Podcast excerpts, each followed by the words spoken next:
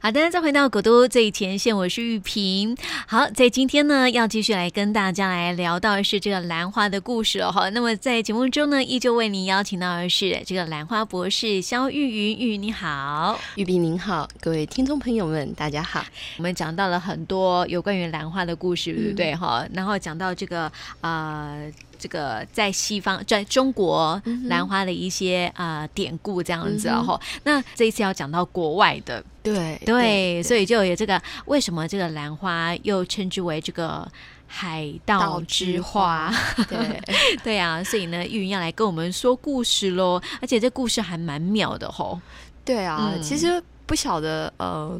因为我不晓得，就是各位听众朋友啊，就是在家里如果有年纪比较大的长辈啊，对，他们如何去想象一下，就是，诶，呃，到底是什么时候开始大家会这么的喜欢兰花？嗯，其实我们上一次应该有提到说，台湾其实受日本的影响非常的大，对，但是如果我们把眼睛放得再更远一点，嗯在原始的中国，我们可能有既有的传统，对，但是欧洲呢，其实不一定是一开始就知道兰花的存在。嗯尤其现在我们都会说，哎，只要讲到兰花，一嗯定会讲到英国对，的 Q Garden，、嗯或是英国的皇家植物园，因为它有嗯一系列的一些规则。对，可是不知道各位听众朋友知不知道一件事情，嗯，就是在欧洲各国里面，最嗯先把这种热带的兰花嗯输入欧洲的是哪个国家？嗯，猜猜看。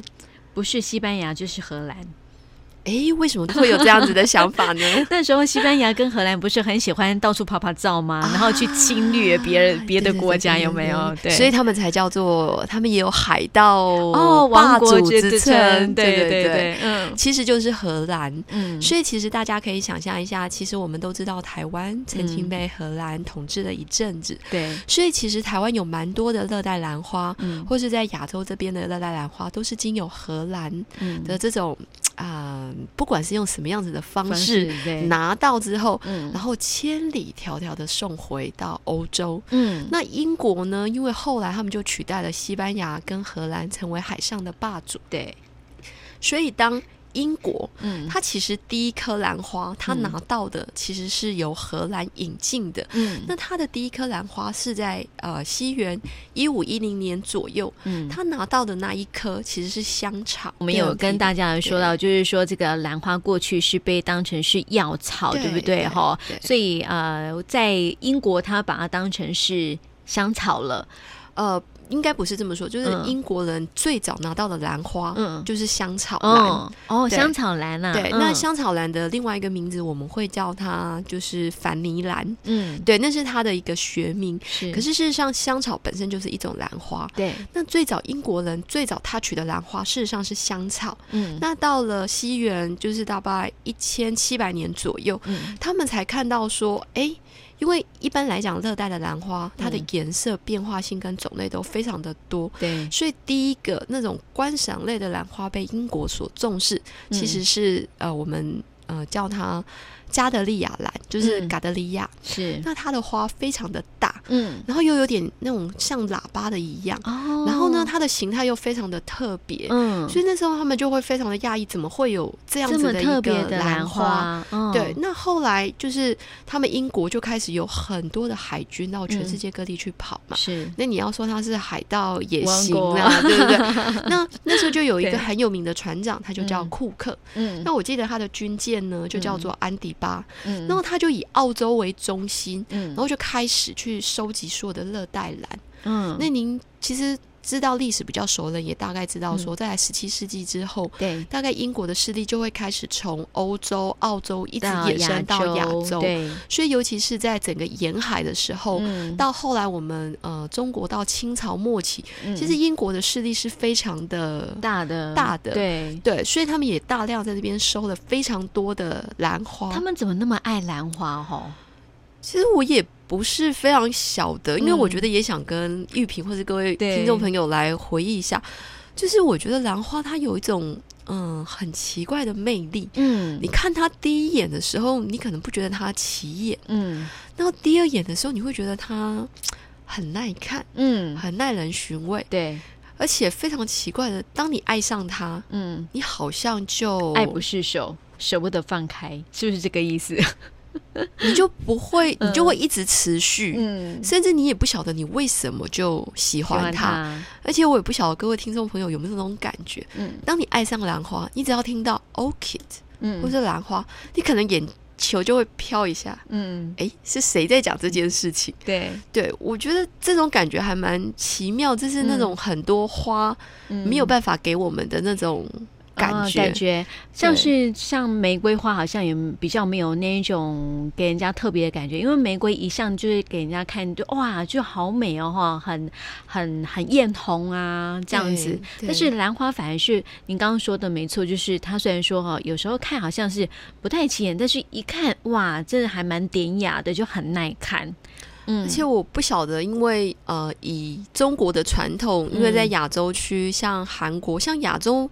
一直有这种禅呢、对这种修禅佛教的传统。嗯对那在这个传统里面，不晓得是不是跟我们亚洲人或是中国的儒教思想有关？嗯对，这种兰花的线条，嗯还有兰花本身的姿态，其实对是跟我们的文化有很大会的比较有关系相关的，而且它感觉就很静谧的感觉啦。对对对，或许我想大家一定会觉得很有趣。嗯，呃，我想各位听众朋友应该不会买一颗兰花放在嗯你的卧室，不 会，我想大概大部分会放的地点，嗯第一个是书房，对，第二个是客客厅，对，嗯，所以有时候会想想，或许它带给我们的感觉是一嗯种宁静，对，对。很有书香味道的，有没有？对，很有对禅意这样子。不知道是对我们渴望禅意 呢，渴望这种书香的是的感气觉，息还是我们这样真的子拥有这种 气息？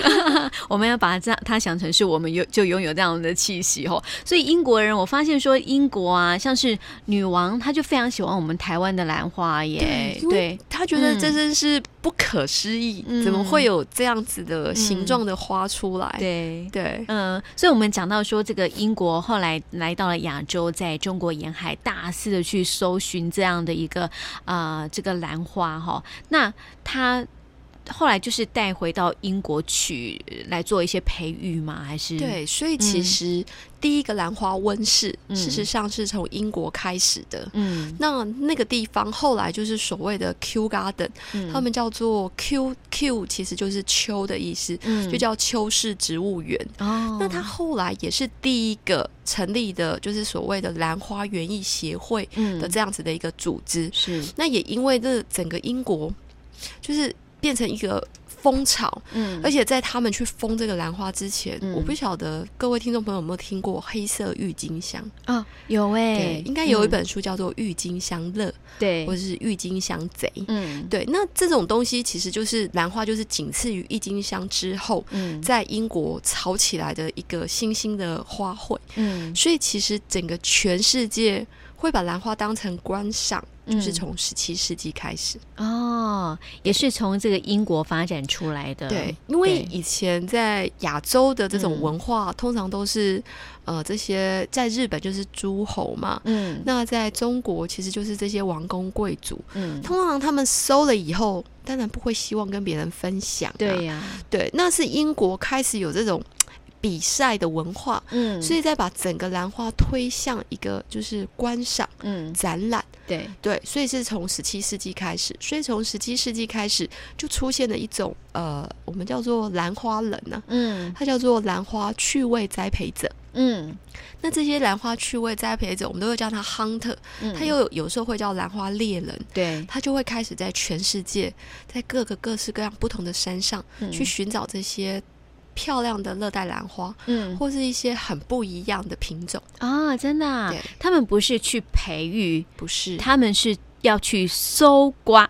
对，对用“搜刮”对这两个字，要搜寻在全世对界各地的对一个啊、呃非常奇特的兰花，这样子。对，对，而且我嗯记得好像有一本书叫做《兰花贼》，嗯，那它其实就是在描述英国如何去风靡这个兰花。哦，对，我记得英有这样子的一本书去描述嗯啊、他如何的去热爱，是，然后花了他一辈子，从一颗嗯呃兰花，它原本可能只有七十英镑，嗯，炒到七呃，原本只有十七英镑，对，炒到七百英镑，哇，对，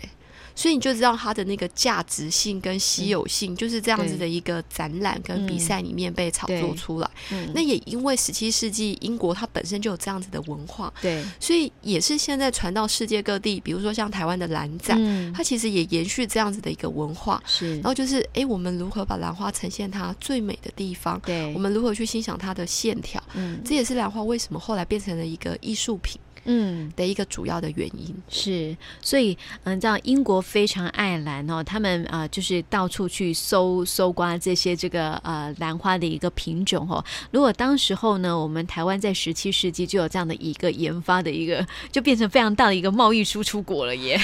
其实我觉得这也是还蛮有趣的一个地方，因为嗯对嗯台湾大概就是从呃一九七零年开始，它呃台湾自己的一个兰花的栽培历史啦。嗯，从一九七，我们其实是一九六零年从日本对呃统治台湾之后，就开始有爱上兰花这样子的一个、呃趋势。嗯对，那从一九七零年开始呢，台湾就开始走向这种趣味栽培，嗯，大家会开始去收集这些不同的品种。对，那收集不同的品种之后，台湾开始有所谓的兰花产业，嗯是从一九八零年嗯就是台糖开始。哦，那它才有系统的、有规模的去引进这些荷兰的温室，是，然后去做大量的栽培，嗯所以也从一九八零年开始之后，嗯兰花才有可能从一颗一千块，嗯然后降到现在的一颗两三百块。嗯，可是我有时候很好奇，说你啊、呃刚刚我们讲到说有兰花的一个 hunter 嘛，嗯哈、有这个兰花的猎人，他这些这个带回去英国啦，或是啊、呃刚刚我们讲到说荷兰有可能也是一个这个、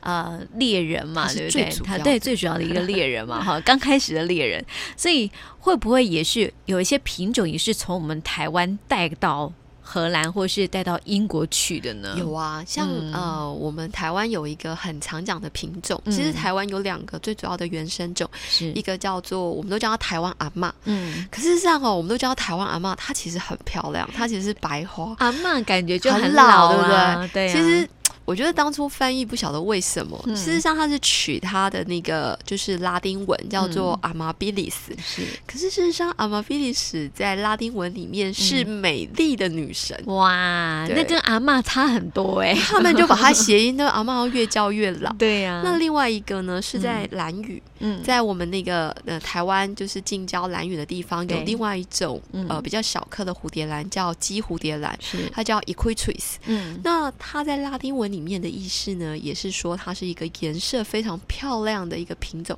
对它拥有非常丰富的颜色。嗯所以刚刚玉萍有提到说，哎，是不是有一些品种是来自于台湾的、嗯 a m a b i l i s 就是，哦像 Amabilis，它就有一个还蛮美丽的故事，嗯在就是原住民的一个就是呃比较民间的传闻里面流传，不知道对玉萍知不知道这件 事？哎不知道哎、不晓得你要说故事 的话，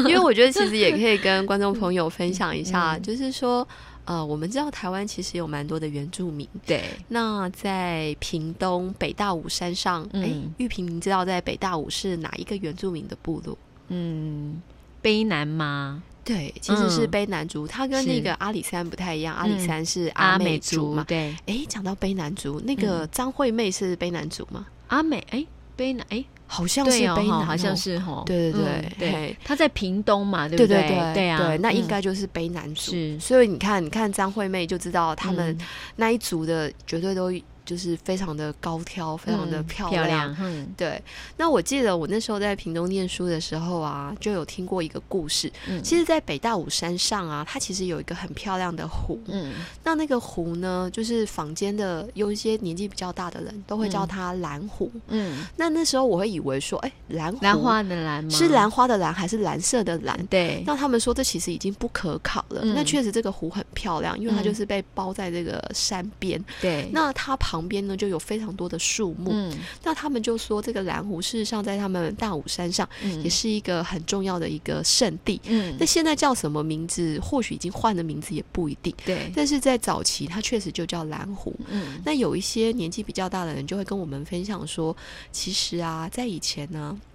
北戴武山上是有一个原住民的部落。嗯那原住民的部落，其实，在原住民里面呢，他们其实，在原住民本来就很喜欢拿这些花嗯来佩戴在身上。是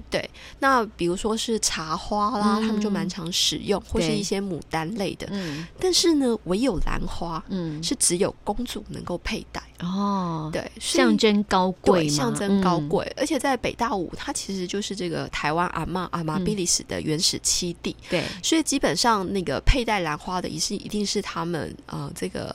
卑南族里面最嗯漂亮的公主，也象征是着她的身份跟地位。嗯但是我就曾经听到一个故事，就是你知道我们早期台湾其实是被荷兰人所统治嘛，对那现在也留了很多就是跟荷兰人通婚的嗯后代。对像台南就还蛮常看到，一只眼珠子是黑色，一只眼珠子是蓝色的嘛对。对，对，那我这边听到的一个就是牒文，就是说，呃，曾经有一个呃，不晓得是士兵啊，还是嗯海盗头啦，不对知道，嗯不可考。嗯那他呢，就是在他本身就是一个那个 OK 的 hunter，嗯那他本身就是在找这个兰花的过程里面嗯进入了这个原住民的部落。对那进入这个原住民的部落之后呢，他就深深的被这个公主所吸引。嗯可是这个公主呢，事实上她已经有婚配了，嗯他根本不想跟这个人有什么任样何的子的关关系联。对，可是呢，你也知道，外来的人总是会有强大的兵力，嗯对。那那个时候就在他们的部落里面造成非常大的一个争端，对对，因为他们本来是一个与世隔离或是离群嗯所居的一个部落，对这是因为这个 hunter 的进来导致嗯的这些所有的事情，嗯而且后来就是关键到说，如果这个公主不愿意跟他离开，嗯他们他就要对这个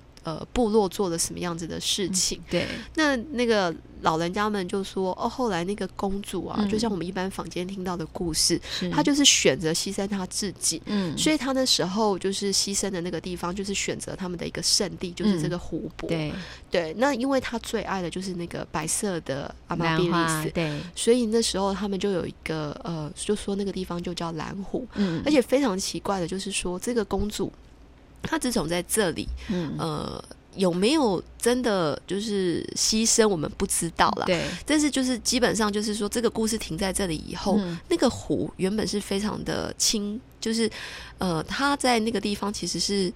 光线非常的美，对，然后那个湖泊是非常的清澈，然后对就是非常的清晰这样子。对可是自从啊，这个公主在这边发生了这些事情之后，嗯这个地方常常会起雾，嗯尤其是他们自己就讲非常神奇的一件事：当有外人进入的时候，对这个湖泊似就乎开始会起感觉到，就是这个外来的人是敌意、哦还是是善善良的的那如果是具有敌意的，他嗯们就会在这个湖泊的附近嗯迷路，哦，嗯对，然后就会走不出去，是，然后没有办法进入他们原始的部落。嗯但是如果呢，他这个人他是举比较善良的，而且嗯可能是跟这个部落有什么样子的牵扯的，对很奇怪，他就可以自然从这个山间小路里面找到嗯最适合的一条路，嗯进入他们的部落。是啊，对哇，其实是很美的一个故事哎。我就觉得其对实啊还蛮有趣的。对啊，但是 也可以呃，这个从这个故事当中哈，让我们认识一下这阿玛比利斯，